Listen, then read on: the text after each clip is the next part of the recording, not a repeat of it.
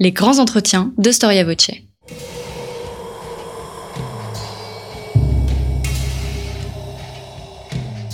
Une émission de la rédaction de Storia Voce.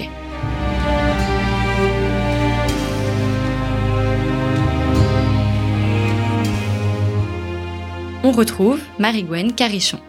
Chers auditeurs, bonjour et bienvenue sur Storia Voce pour une nouvelle émission de nos grands entretiens. Faste, luxe, oisiveté, décadence, excès. Pour la majorité du peuple français du XVIIIe siècle, la noblesse se renie dans l'insouciance. Elle a piétiné les fondements de l'institution, les causes de sa création et le motif de son établissement. Bref, la noblesse se saborde. Mieux, elle expire sur scène à l'acte 5 d'une tragique comédie après au moins un siècle d'agonie mise en scène par elle-même. Lors de la nuit du 4 août, les aristocrates eux-mêmes voteront la fin de leur société. Le sabordage de la noblesse, c'est le titre d'un nouvel ouvrage de Fadiel Hage, paru aux éditions Passé Composé. Fadiel Hage que nous recevons aujourd'hui au micro de Storia Voce. Bonjour et merci d'avoir répondu à notre invitation. Bonjour. Vous êtes historien moderniste, chercheur associé à l'Institut d'histoire moderne et contemporaine et l'auteur d'ouvrages remarqués d'histoire militaire. Le sabordage de la noblesse, titre donc de votre dernier livre, c'est en quelque sorte l'histoire de la fin d'une élite française, d'une noblesse qui devient un peu la caricature d'elle-même, qui se tourne elle-même en dérision jusqu'à précipiter sa fin et même celle de l'ancien régime. Une première question, euh, Fadiel Hage. Votre livre, c'est d'abord un livre sur la noblesse et sa perception au XVIIIe siècle? Oui, exactement. Ce travail euh, est notamment euh, fondé sur le regard qu'avaient des euh, gentilshommes sur leur ordre. Et à partir de là, découle toute une réflexion sur l'évolution de la noblesse, sur les considérations que les membres de la noblesse ont sur eux-mêmes et sur l'entité nobiliaire elle-même, et euh, au fil du temps, on observe les critiques qui surgissent, les défaillances et qui euh, doucement aboutissent euh, finalement à, une fin. Donc en fait, c'est une histoire de perception par la noblesse qui en fait va avoir des conséquences sur le peuple français et qui va modifier en fait la vision que le peuple français plus généralement de cette élite, c'est ça? En grande partie, oui. C'est-à-dire qu'on a la perception de la part des nobles, mais aussi tout ce qui appartient au domaine des rumeurs ou des faits qui ont pu être parfois euh, exagérés et qui ont abouti finalement à euh, augmenter euh, la critique. D'accord. Alors, petit point de vocabulaire, on parle aussi souvent d'aristocratie. Est-ce qu'on peut faire une différence entre la noblesse et l'aristocratie? Oui, parce que l'aristocratie, à la base, euh, selon le terme grec, c'est le gouvernement par les meilleurs. Donc, les aristocrates, normalement, ce sont ceux qui sont parmi les meilleurs, donc un peu l'élite de l'élite, et euh, au niveau du pouvoir, ils euh, prétendent avoir un rôle dans le gouvernement puisqu'ils sont les plus qualifiés. Mais alors, après, cette considération d'aristocrate peut après évoluer vers quelque chose de plus négatif, à savoir l'oligarchie, où là, on a plus cette distinction euh, euh, autour euh, de la qualité, du mérite, de ce qui fait les meilleurs. Alors que la noblesse, finalement, c'est globalement toute la, toute la noblesse, celle qui est aussi bien à la cour qu'à la campagne, qui est fortunée, qui est pauvre, qui a euh, une ancienneté euh, ancestrale euh, remontant des temps immémoriaux, ou alors on a tout simplement les anoblis. Alors avant d'aborder la noblesse au XVIIIe siècle, est-ce que vous pourriez refaire un tour d'horizon de la naissance de cette noblesse en France? Quand est-ce qu'elle est née et comment on l'a définie au début? Alors ça a souvent été un sujet de débat. Parce que à l'origine, on avait évoqué des mythes puisque la noblesse appartenait à un certain mythe français, notamment l'un des plus connus étant euh, le mythe des Francs qui auraient euh, donc soumis les Gaulois ou Gallo-Romains, et euh, ça a été justement un des un des grands principes évoqués au XVIIIe siècle, notamment à travers les écrits de Boulainvilliers. Même Napoléon à Sainte-Hélène disait que la Révolution française, c'est la révolte des Gaulois contre les Francs. Mais on a en fait des, des origines diverses, puisque la puissance nobiliaire a, émergé notamment au moment de l'effondrement de l'Empire carolingien, quand justement le pouvoir de l'empereur, puis après du, des rois francs donc de la dynastie carolingienne, commençait à s'effriter. Donc euh, à ce moment-là, on observe une, euh, une montée en puissance de seigneurs locaux, et puis après, qui, certains deviennent de grands vassaux.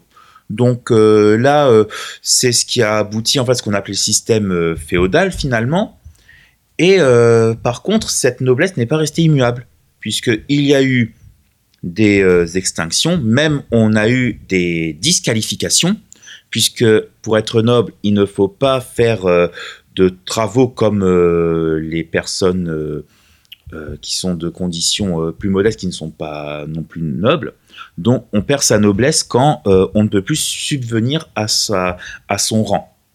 Donc il y a ces cas-là. Aussi on a d'autres cas où des lignages ont pu perdre leur noblesse, notamment suite à une révolte. On a eu euh, des cas de bannissement, euh, notamment après euh, la bataille de Bouvines remportée par Philippe Auguste. On a un autre cas, c'est les extinctions dues à des guerres, notamment durant la guerre de Cent Ans, et aussi avec donc soit par la guerre, soit avec les maladies. donc on a eu une première extinction qui a abouti à un, renouvellement, notamment des gentilshommes, puisque on a créé des nobles. On, en, a établi. Il y a eu encore une extinction au, moment des guerres de religion. Et euh, après, donc, euh, la noblesse encore a repris. On va dire c'est comme un cycle. Et on observe aussi un autre déclin démographique au XVIIIe siècle. Et alors, au XVIIIe euh, siècle, la noblesse n'est plus une noblesse qui va combattre forcément.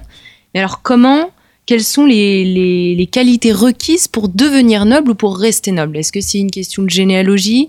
Est-ce que c'est une question de propriété? Euh, Comment on définit cette noblesse au XVIIIe siècle? La noblesse, à la base, c'est le sang, mais par les hommes. C'est-à-dire que il faut que la noblesse se transmette par voie mâle. Donc, euh, on peut avoir, euh, par exemple, une personne donc un, homme dont le père est noble et la mère est d'origine roturière, il sera noble. On a le cas notamment avec euh, la grande famille des Breuils, puisque on a des grandes familles qui euh, s'unissent à des euh, roturiers qui sont dans la finance, donc qui, qui amènent une dot importante. Donc ça, ça, il n'y a pas de souci pour la noblesse. En revanche, si une femme noble épouse un roturier, la noblesse n'est pas transmise aux enfants. Donc ça, c'est la partie qui, est qui tient euh, du sang. Mais après, on a aussi on a la question de l'anoblissement, puisque le roi peut anoblir des personnes euh, qui ont rendu des services à l'État, qui sont méritantes, donc il y a un anoblissement qui est possible. On a un autre cas, et c'est celui qui a le plus fait froncer les sourcils parmi les membres de la noblesse d'épée, c'est la noblesse qui, qui s'obtient par l'achat d'une charge. Une charge, euh, euh, on va dire une charge juridique, euh, une charge financière, ce qu'on appelle la savonnette à vilain, puisque finalement c'est une charge qui permet l'anobissement soit au bout de 20 ans, soit à la génération suivante, mais donc c'est parce qu'ils avaient de l'argent pour acheter la charge qu'ils ont pu accéder à la noblesse. Et c'est ce qui suscitait euh, l'ire euh, de tous, tous les tenants de la noblesse d'épée. Alors votre premier chapitre, euh, Fadiel Age, porte sur le despotisme royal et vous commencez par expliquer que le règne de Louis XIV est comme une rupture, enfin va engreger des transformations des rapports entre l'État et la noblesse. Quelles sont ces transformations et pourquoi euh, sont-elles euh, sont-elles arrivées? La noblesse est domestiquée sous Louis XIV. Louis XIV a eu un grand traumatisme, la fronde puisqu'il y a eu la fronde parlementaire, mais aussi la fronde des princes. Et euh, on raconte souvent que Louis XIV avait dû même une nuit, alors qu'il qu'il était âgé de, de, de 10-11 ans, de dormir sur la paille. Donc, ça l'avait beaucoup marqué. Et euh, aussi, il avait conscience que euh, par le passé, il y a eu beaucoup de révoltes nobiliaires qui ont fragilisé l'autorité de l'État. On l'a vu notamment euh, avec les révoltes nobiliaires sous Charles VII, sous Louis XI. On en a eu en fait même tout le long du XVIe siècle, notamment durant les guerres de religion. La religion a souvent servi de prétexte pour des nobles qui finalement voulaient défendre leurs intérêts. Et on a bien sûr les cas notamment d'intrigues euh, sous Louis XIII et Richelieu, avec des, euh, des conspirations euh, qui ont marqué les esprits, notamment les révoltes de Gaston d'Orléans, le frère du roi, et qui a la complicité de, de grands seigneurs comme le duc de Montmorency qui se fait décapiter finalement après sa capture en 1632. Donc Louis XIV, lui, a envie que la noblesse soit obéissante. Donc, comme elle obéit, avec euh, le système euh, qu'il impose, eh bien, on dit que la noblesse est domestiquée. Mais il y a encore, il y a quand même des tenants de cet ordre qui ont un sentiment d'oppression, puisque finalement, on a une rationalisation des grades militaires, notamment, alors qu'il y avait une époque, un membre d'une grande famille, rien que par euh, la qualité de sa famille, eh bien, il pouvait commander aux armées. Là, on a une hiérarchisation, on a une organisation qui est vraiment rigoureuse. Parce que comme ça, on n'a pas quelqu'un qui rassemble des troupes par sa seule autorité euh, euh, familiale.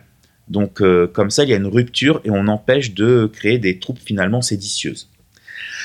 Alors forcément, un moment, tant que ça fonctionne, tant que le règne de Louis XIV est un règne marqué par une certaine grandeur, notamment par des victoires militaires, il n'y a pas de remous.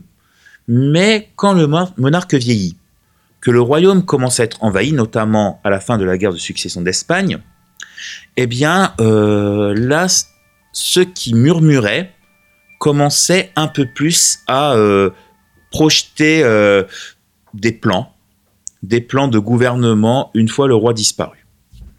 Alors quels sont les grands penseurs de la noblesse qui, sous le règne de Louis XIV, vont contester cette nouvelle politique Alors je pense notamment à Fénelon et aussi à Saint-Simon, puisque les deux étaient euh, finalement dans la même mouvance, celle du duc de Bourgogne, petit-fils de Louis XIV, puisque euh, le dauphin, le fils du roi, est mort en 1711 de la variole, et donc euh, pendant une courte période entre 1711 et le début d'année 1712, l'héritier du trône était le duc de Bourgogne. Et il avait été proche de Fénelon qui avait écrit pour lui notamment les aventures de Télémaque. Donc euh, Fénelon fait des projets de réorganisation de la monarchie avec euh, une noblesse qui, qui retrouve un certain rôle, mais tout en excluant certains membres euh, qui justement ne sont pas socialement les plus élevés et, et qui pourtant pu être assez proches du roi. Donc il y a quand même un système assez exclusif. Et puis et puis finalement, on essaie de revenir à des valeurs euh, qui étaient réputées euh, plus anciennes et euh, un royaume finalement qui a été idéalisé, un royaume qui était celui d'avant l'époque de Louis XIV, c'est-à-dire même avec des frontières restreinte. Donc il disait que pour la paix, puisqu'on était encore en guerre, euh, signons la paix, euh, quitte à livrer euh, Strasbourg, Lille, Cambrai, Arras même. Donc c'était revenir à des frontières d'avant 1640.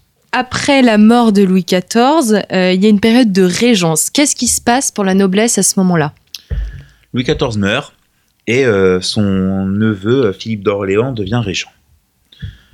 Et là, on a un système original qui s'appelle la polysynodie, qui a été d'ailleurs très bien étudié par Alexandre Dupilet euh, dans un livre paru en 2011. Et euh, donc euh, ce système est formé de conseils qui sont confiés à des membres de l'aristocratie, c'est-à-dire c'est des membres de l'aristocratie de cour, et ils sont choisis selon leurs compétences. On a par exemple pour la guerre le maréchal de Villars, puisque comme c'était, euh, il avait remporté les dernières grandes victoires du règne de Louis XIV, il était le mieux placé, surtout qu'il avait négocié la paix Rastatt en 1714. Donc, il était le mieux placé. On a notamment le marquis d'Ussel, maréchal de France également, pour les affaires étrangères, ce qui est normal puisque c'était un fin diplomate. Il avait fait les négociations qui avaient abouti à la, à la paix au final dès 1710. Euh, on, a, on a donc euh, même pour la marine euh, le maréchal d'Estrée qui était justement qui avait fait carrière dans la marine. Donc vraiment, on choisit des personnes venant donc de la donc qui sont considérées comme aristocrates, mais qui justement sont considérés comme les meilleurs dans leur domaine. Donc c'est ça le système de la polysynodie au départ dans son idéal. Mais alors après, la machine se grippe très vite.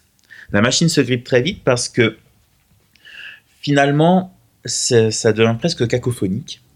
On a euh, beaucoup de discussions, de mésententes pendant le Conseil, et euh, au final, on revient au vieux système gouvernemental d'avant où euh, on pouvait choisir même des personnages qui n'appartenaient pas du tout aux aristocrates. Donc le régent avait, avait laissé tomber ce système qui était novateur, mais qui n'avait pas tenu ses promesses. Et alors, par rapport à la politique de Louis XIV, est-ce que les nobles semblent respirer et acquérir plus de pouvoir avec le règne de Louis XV et la Régence Ou c'est l'inverse qui se produit?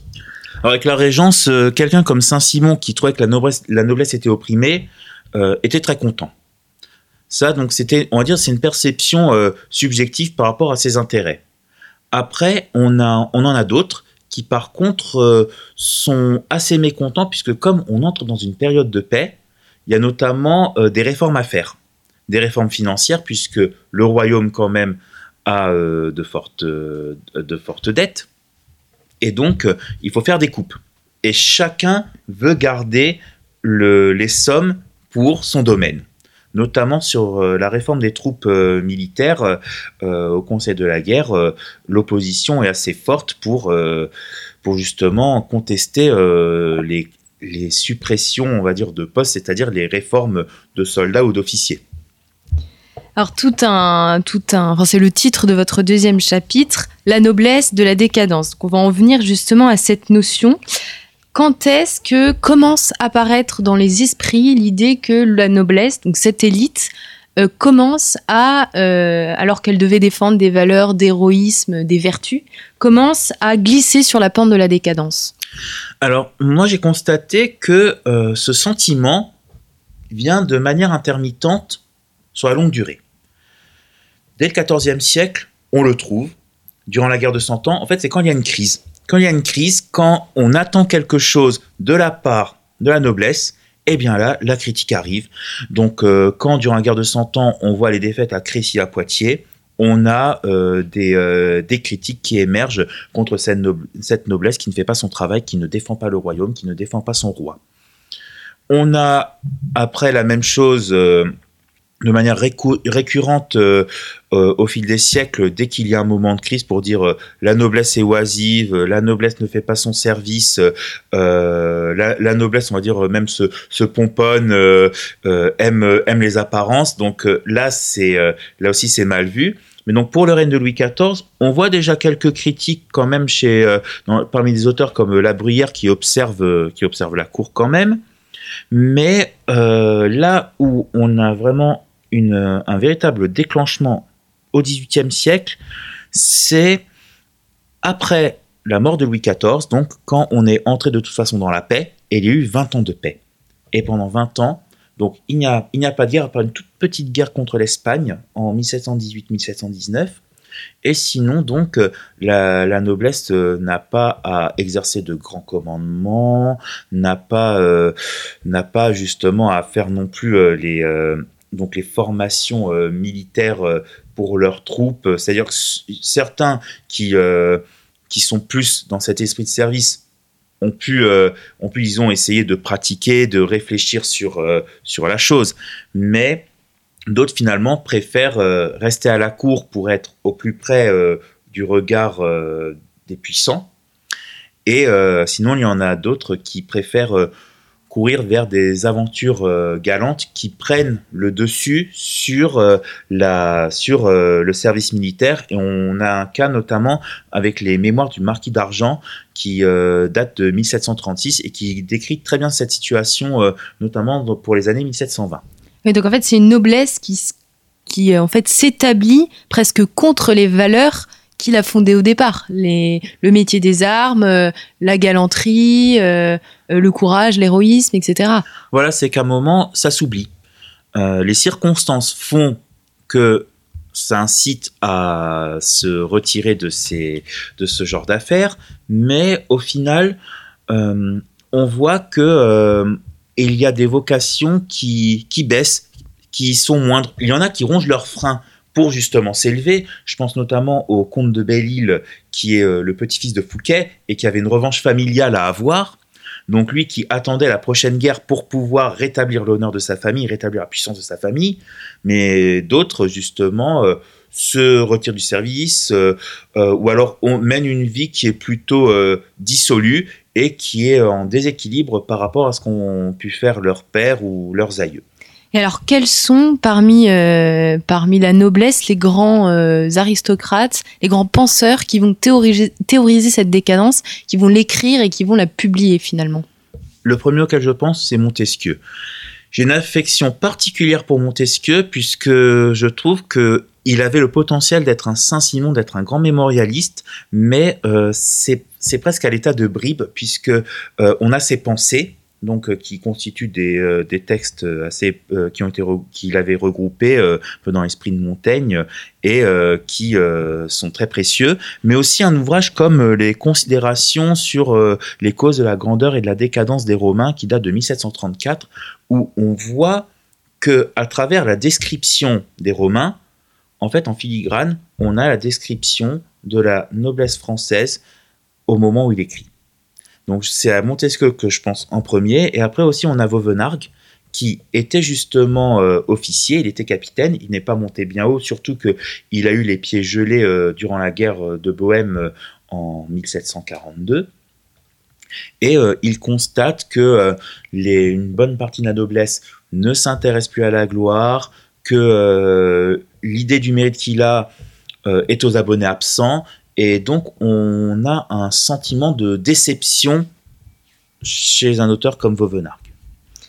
Et alors, euh, il y a parmi cette noblesse qu'on peut qualifier de corrompue, de décadente, est-ce qu'il reste des nobles qui sont toujours fidèles en fait à ce pourquoi ils sont et qui continuent à servir la. Enfin, quel est le pourcentage, grosso modo, euh, des nobles décadents et des nobles plus ou moins euh, fidèles à leur devoir? Est-ce qu'on peut Alors, estimer? Je pense que c'est impossible à quantifier pour deux raisons. La première, il faudrait voir famille par famille euh, ce, que, ce que ça donnerait. Puis tout dépend des années, des contextes. Et aussi l'autre chose, c'est que c'est un regard subjectif. C'est-à-dire que certaines actions qui, comme par exemple s'occuper de ses terres, et donc abandonner euh, le service, ça peut être perçu comme une évolution vers euh, finalement une pratique un peu plus adaptée euh, à l'époque et non pas comme de la décadence nobiliaire. Tandis que après, c'est à fait, c'est l'appréciation vraiment des, des, personnes et puis selon, comme j'ai dit, le contexte, puisque souvent en crise, c'est là qu'on trouve les boucs émissaires, qu'on trouve toutes les critiques qu'il peut y avoir. Alors un autre de vos chapitres est titré Une noblesse ne remplissant pas son rôle.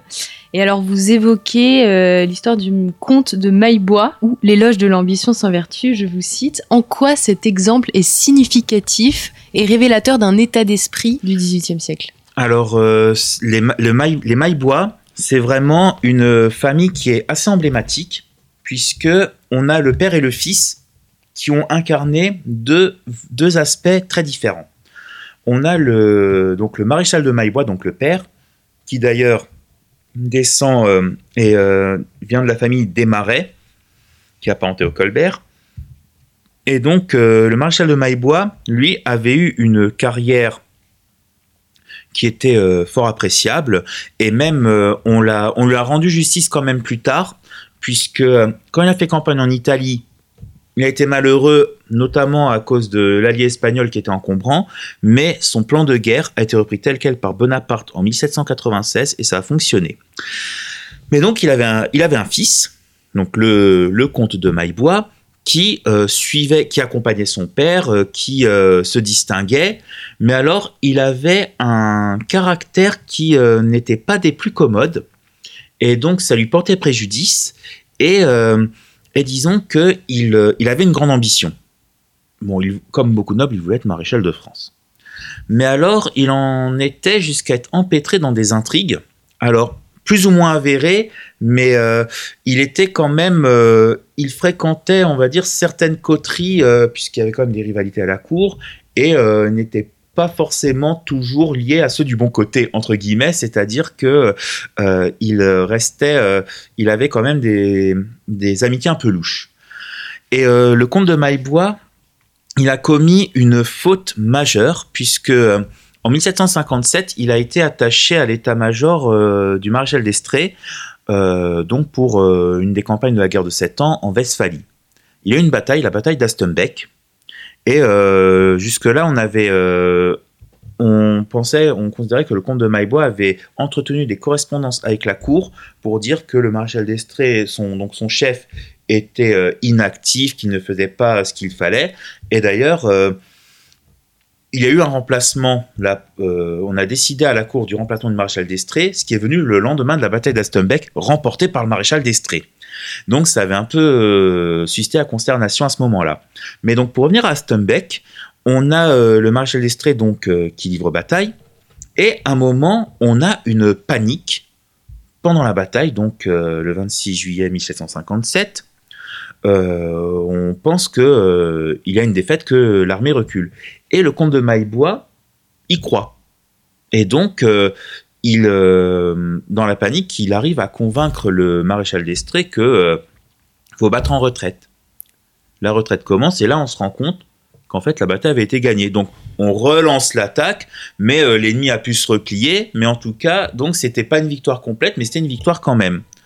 Mais alors, Maillebois, quelques mois plus tard, on commence à dire que il a sciemment voulu faire perdre la bataille d'Astonbeck à Estrée. Alors, il fait quoi? Il écrit un mémoire justificatif. Sans autorisation de quiconque, euh, parce que hiérarchie oblige, on, ne dit pas du mal de son chef, même de son ancien chef, il faut quand même qu'il euh, y ait une autorisation, surtout qu'on ne peut pas faire imprimer tout et n'importe quoi, il faut avoir le privilège du roi. Mais alors, il avait fait un manuscrit, et il a prêté à un ami. Donc là, c'est la fameuse chose de je ne savais, je ne pensais pas qu'il allait faire une copie, qu'il allait le passer à un autre ami, etc. Bilan, on a trouvé une cinquantaine, une centaine de copies, euh, même euh, parfois dans les marchés d'occasion, on, trouve encore des copies de ce mémoire. Et en plus, ce mémoire, à un moment, se fait et imprimé. On le trouve dans des journaux étrangers, euh, il y a des, des impressions clandestines, donc tout le monde connaît le mémoire. Donc le maréchal d'Estrée apprend qu'il a ce mémoire, il en parle notamment donc euh, à ses pairs, aux autres maréchaux de France. Il y a un conseil spécial qui s'organise à la demande du roi. Le comte de Maillebois est envoyé en détention donc dans une forteresse. Et euh, donc euh, Estrée a le droit de, de rédiger un mémoire contestant le mémoire de Maillebois. Donc Maillebois, avec ça, a cassé sa carrière. La preuve, c'est qu'il n'a jamais pu obtenir d'avancement donc, il n'est jamais devenu maréchal de France parce que cette affaire date de 1758, donc l'emprisonnement de Maillebois. Maillebois, il y a une archive à Vincennes, dans la côte euh, YA68, une liste, c'est la seule qui reste, de personnes, euh, d'officiers euh, proposés pour l'élévation au maréchalat. Et on a le nom de Maillebois, il est refusé, il est recalé. Il a toujours été mm, recalé parce que justement, Maillebois a a péché par ambition euh, aux, yeux de ses, aux yeux des autres généraux, des autres officiers, et euh, donc euh, Maillebois est allé jusqu'à finalement rompre avec une certaine hiérarchie, une certaine obéissance envers ses chefs. Oui, en fait, il a essayé de faire en sorte que en fait, le peuple français se rallie à sa vision des faits au lieu de se tenir en fait à. Alors il pensait même pas au peuple justement, puisque les sujets, les sujets du, du, roi étaient, étaient surtout passifs. C'est-à-dire que les informations venaient, on pouvait les commenter si, ça les intéressait ou pas, donc les rumeurs circulaient, mais ça ne suscitait pas de mouvement. C'est-à-dire que le peuple reste quand même une masse qui, qui reste malléable et qui est, euh, qui est, qui est cornaquée. C'est-à-dire qu'il faut toujours une tête pensante pour, euh, pour mm. les cornaquer. Euh, sinon, ça ne, ça ne fonctionne pas. Mais donc, Maïboine reste dans l'obéissance au roi. C'est juste qu'il pensait que pour laver son honneur mm. après les accusations, que la meilleure chose était de précipiter sa justification pour couper court à toutes les rumeurs. Hmm. Donc ça a été une erreur majeure, mais qui a été perçue comme euh, finalement le résultat d'une euh, volonté de salir son général, puisque à un moment il dit euh, mon ancien chef a voulu, en gros il dit que mon voilà mon ancien chef a voulu aurait pu m'aider, il aurait pu m'aider, et en fait il n'est pas intervenu dans la polémique. Donc il fait ses, justificatifs, et bien là-dedans il y a quand même une ou deux piques contre son ancien chef. Donc euh, ça tient beaucoup de la maladresse, mais aussi donc finalement euh, d'une, on va dire, là c'est un esprit intrigant qui a qui a été euh, qui a été plus que maladroit, oui. Et alors les rumeurs, on, vient de parler des rumeurs. Comment comment est-ce qu'elles parviennent au sujet du roi ces rumeurs? Par quels canaux Par les gazettes? Par le bouche à oreille? Comment ça se passe concrètement? Les rumeurs se diffusent extrêmement vite c'est-à-dire que il suffit qu'il y ait une personne qui a communiqué à une autre, etc. Donc euh, à Paris, le bouche à oreille fonctionne, même les petites informations qui euh, circulent par des, par des papiers, euh, on a les nouvelles à main clandestines, parce que les rumeurs n'apparaissent pas forcément dans la presse officielle, mais on a, on a des gazettes clandestines.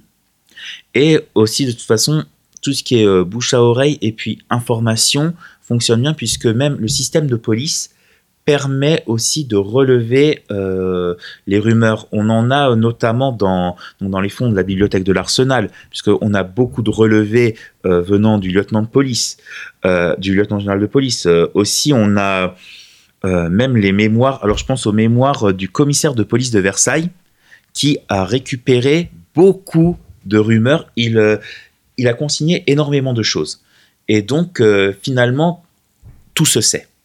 Ce n'est pas parce qu'on n'a pas euh, la modernité euh, de nos canaux de diffusion actuels que les choses ne se savaient pas. Hmm. Et alors, en plus d'une décadence qui s'accroît dans la noblesse, le regard que les sujets du roi portent sur la noblesse est de plus en plus négatif. Et alors, ce phénomène est lié à quoi finalement? Au fait qu'on sait plus ce qui, se passe à la cour, au fait qu'il y ait plus de scandales Alors, il y a un peu un mélange de beaucoup de choses. Euh, tout d'abord, le contexte, bien sûr, ne s'y prêtait pas puisque les nobles paraissent inutiles en grande partie puisque le XVIIIe siècle euh, est marqué par de longues périodes de paix puisque on, a, on est en paix entre 1713 et 1733 quasiment. Euh, on est en paix entre 1736 et 1740. Ensuite, on est en paix de 1748-49 jusqu'en 1756-57. Et après, on est en paix de 1763 à 1792. Donc, on a quand même, euh, je compte pas les guerres extérieures comme la guerre d'Amérique, mais donc, euh, on a de longues périodes. Donc, on on a l'impression que euh, elle ne, elle paraît inutile. Aussi, euh, on a une, euh, un développement des rumeurs, mais alors les rumeurs ont toujours existé. C'est juste que là, elles prennent quand même des, une ampleur puisque on trouve que notamment du côté des princes qui viennent à Paris parce que il y a eu quand même un déplacement, le déplacement de, de la cour venant de Versailles à Paris pendant la Régence a fait que euh, une bonne partie de toute façon des, euh, des euh, de la noblesse était plus visible. Puisque donc pendant le, le, temps du départ à Versailles donc au temps de Louis XIV donc il y avait quand même une partie de la noblesse qui n'était pas forcément présente à Paris. Alors certains l'étaient mais d'autres pas. Et, et donc on pouvait voir des scandales et, et aussi quand même on a le sentiment d'un certain d'un certain relâchement de la part des, des plus jeunes, c'est-à-dire des plus jeunes des plus jeunes nobles avec des, scandales majeurs comme le scandale sous les fenêtres du roi en 1722 quand quand justement la cour revient à Versailles, sous les fenêtres du roi, on a en fait euh, dans des jeux homosexuels qui sont qui sont euh, faits euh, par par des jeunes gentilshommes et sous les fenêtres du roi en plein été. Donc ils ont été comme c'était des membres de haute famille. Ils ont été exilés euh, en partie euh, sur leur terre, sur la terre de leur famille. Euh. donc il y, a, il, y a, eu déjà ce genre de scandale, mais aussi on a des, des, rumeurs qui émanent de personnages qui, qui paraissent sulfureux. Le régent a toujours laissé une image sulfureuse. Et on a d'autres membres qui laissaient des images sulfureuses. Et c'est ça qui prêtait en fait facilement le flanc à à des polémiques, à des rumeurs euh, qui euh, soit étaient infondées, soit euh, fondées sur un fait anodin, mais qui prend des proportions exceptionnelles. Hmm. Qui donne de l'eau au moulin des ceux qui sont déjà révoltés, enfin, notamment, je pense aux bourgeois, contre les pouvoirs que veut toujours plus s'accorder la noblesse. Alors le bourgeois, il cherche surtout, en fait, il, y, a, un côté de, il y a un côté frustré, hmm. puisque le but du bourgeois est de devenir noble, puisque le bourgeois, son but, c'est un peu comme chez Molière, c'est de vivre noblement pour justement montrer qu'il est apte à intégrer la noblesse. Et euh, c'est là que on a la, on a euh, des membres de noblesse plus ancienne qui justement veulent les bloquer puisqu'ils euh, les voient comme des parvenus. et c'est ça qui est paradoxal, c'est que la, plus, la plus petite noblesse récente paraît, on va dire, aux yeux des roturiers comme des nobles, mais aux yeux des plus, des plus vieilles familles de noblesse comme des bourgeois. Hmm. Donc euh, c'est presque une zone grise. Ça paraît comme une zone grise dans l'opinion. Oui, en fait, euh, ce que vous dites montre bien que euh, la noblesse reste un milieu social assez ouvert. Alors, il y a eu des, restrictions assez dures sous Louis XIV, si je ne me trompe pas. Alors, c'est là plutôt, ça a été, le, je pense, le plus ouvert. Le plus C'est-à-dire qu'on a eu il y a eu des enquêtes de noblesse pour, euh, pour restreindre, en fait, pour euh, chasser les faux nobles. Mais par contre, il y avait une ouverture pour l'anoblissement, puisqu'il avait un esprit de service. En revanche, à la fin du XVIIIe siècle, c'est là que justement on commence à procéder à une fermeture. On a le fameux, ce qu'on appelle l'édit de Ségur de 1781, qui euh, oblige à avoir 4 degrés de noblesse pour devenir officier, c'est vraiment pour bloquer les anoblis. Et donc, euh, on, a euh, finalement un blocage social. Et c'est là que la crise émerge. Et c'est aussi pour cette raison que, avec la Révolution française, la plus petite noblesse a réussi à tirer son épingle du jeu en grande partie. Mmh. Alors, comment elle se meurt au XVIIIe siècle? Quel est l'acte fondateur de sa mort à cette noblesse? Alors, euh, il y a un point de vue naturel, puisque euh, d'un point de vue démographique, on voit l'extinction de certains lignages. Euh, aussi, on observe que le fait que des, des gentilshommes préfèrent avoir des enfants avec leur maîtresse plutôt qu'avec l'épouse qu'on leur a imposée. Donc, c'est-à-dire qu'il y a une descendance illégitime qui ne peut pas hériter. donc, on a une extinction de la branche légitime. Et finalement, on a, on a un peu l'impression que euh, à la fin du XVIIIe siècle, il y a une partie de la noblesse qui a envie de retrouver un peu l'esprit euh, l'esprit pré-Louis XIVien de la noblesse euh, en partant à l'aventure, l'Amérique, puisque jusqu'au XVIIe siècle, on partait facilement à l'aventure pour justement faire pour, pour faire ses preuves, pour pour se, se distinguer. Et euh, l'Amérique euh, avait un peu cet écho. Et euh, finalement, certains membres de cette noblesse ont été acquis à ce qu'on appelle les idées nouvelles.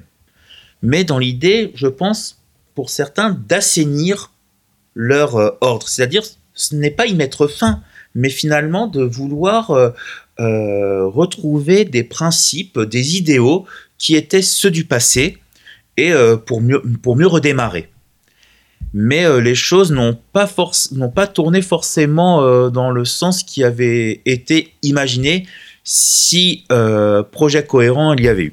Mm. Et alors, comment elles ont tourné ces choses pour, la, pour, la, pour les nobles finalement Comment ça s'est terminé? Alors, on a vu qu'il y, a eu l'abolition donc d'abord des privilèges, donc qui finalement maintenait l'existence de la noblesse, puisque renoncer à des privilèges n'est pas renoncer à l'ordre. Mais après, justement, en 1790, on a la suppression de la noblesse, puisque finalement, dans une société qui se veut égalitaire, on, commence à se dire qu'il faut rejeter toute distinction, puisque euh, euh, pourquoi quelqu'un se montrerait supérieur en, étant un marquis, un comte, un duc? Donc, on, met les choses à plat. Ce qui, euh, justement, était un effet qui n'a pas été forcément désiré. Mais, alors, il y a ceux qui ont émigré, mais il y en a d'autres qui, ont, qui sont retirés dans leurs terres, puisque bon, ils ont toujours leurs biens, ce qui ne, sera pas forcément le cas dans les années qui suivent. Et d'autres, en fait, euh, continuent notamment les services militaires pour, euh, pour euh, poursuivre une certaine éthique, une éthique nobiliaire, puisque ils ont commandé avant le commandement était inhérent aux nobles, des, anciens nobles pouvaient très bien le faire. Donc on a, des nobles, même jusqu'en 1793, facilement dans les armées, alors, il y a eu une purge peu après, mais euh, certains ont pu, euh, ont pu, disons, se, faufiler. Je pense euh, notamment à Bonaparte, qui était d'une très petite noblesse pauvre, et donc qui n'avait jamais été inquiété, puisqu'il avait été proche du frère de Robespierre à un moment. Et on a aussi beaucoup de tout petits nobles qui essayaient de se présenter plus comme non nobles au moment où, on va dire, ça sentait le roussi, puisqu'ils disaient, mais on a été en marge, euh, on nous considère soudainement comme nobles alors que pendant longtemps on nous considérait comme pas grand chose. Donc euh, ne, nous comptez pas dedans. Et euh, ça a permis à certains de louvoyer un petit peu à ce moment-là. Donc je pense qu'il y a aussi un petit peu de malice pour, pour subsister chez certains. Merci beaucoup Fadiel H d'avoir mis en lumière pour nos auditeurs de Storia Voce cet aspect très particulier de la fin de l'Ancien Régime euh, ce qu'on pourrait appeler le suicide un peu théâtralisé de la noblesse. Je rappelle à nos auditeurs le titre de votre ouvrage, Le sabordage de la noblesse, paru aux éditions Passé Composé. Merci, chers auditeurs, pour votre fidélité et à très bientôt pour une nouvelle émission Storia Voce.